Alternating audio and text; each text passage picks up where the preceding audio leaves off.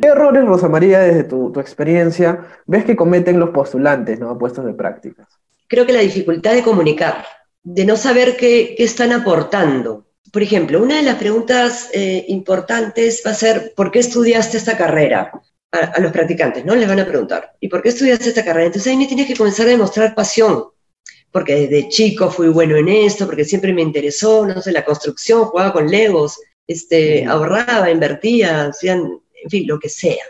Lo que sea que hayas hecho de chico que te haya llevado, porque mi papá fue, si es que me interesa, o toda mi familia, o cualquiera que haya sido la motivación, eh, es importante transmitirla. Entonces, lo, que yo veo en, los chicos es una falta de, confianza y falta de recursos a la hora de explicar lo que han hecho, porque no, no se han tomado la molestia de evaluarse como tú dijiste antes, de conocerse, ¿no? Y, además de esperar, de esperar que la, que la empresa les dé todo.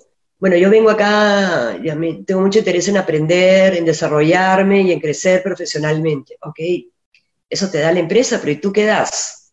Orientar siempre ¿no? a lo que vas a ofrecer y es muy importante ahí. Volvemos, volvemos siempre al mismo punto del autoconocimiento, ¿no? Es, es base y muchos chicos tal vez creen que solamente con un buen CV, este, llevando un curso, ya están, pero va mucho más allá, va, va muy desde el interior, como mencionas también, ¿no?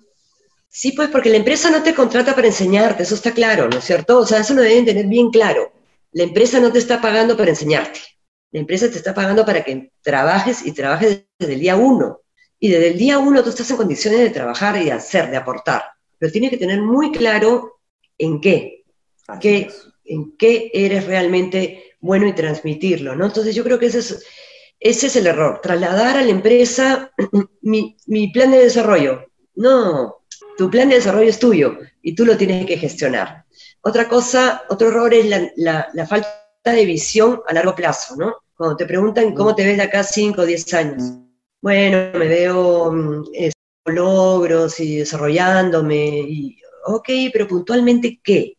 Qué piensas estudiar, qué especialización, cuándo vas a hacer tu MBA, cómo te ves realmente, cómo te ves, en qué posición te ves en cinco años, qué posición quieres llegar a diez años. Entonces, esa proyección es la que me convence. Si eres una persona con ideas claras sobre tu desarrollo, una persona automotivada, una persona con capacidad de gestión, proactiva, decidida, o eres alguien que, en fin, veamos por dónde lo, lo va llevando la vida.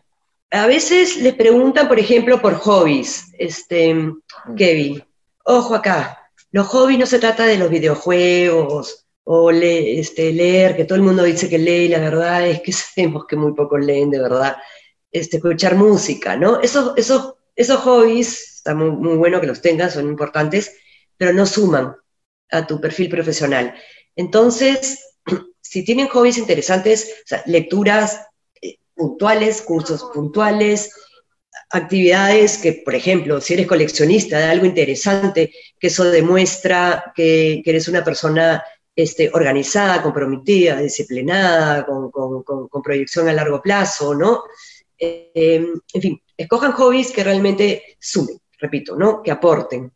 Em, les pueden preguntar qué, qué me dirían otros acerca de ti. Entonces tengan, hace poco yo eh, escribí justamente sobre la importancia de hacer uno su, feedback, de solicitar feedback a las personas que te conocen, ¿no? Y que le preguntes a tus amigos, compañeros, familia, compañeros de estudio, dime tres cosas que te parezcan saltantes en mí, ¿no? ¿Qué, características podría mencionar mías positivas? O dime alguna área de oportunidad.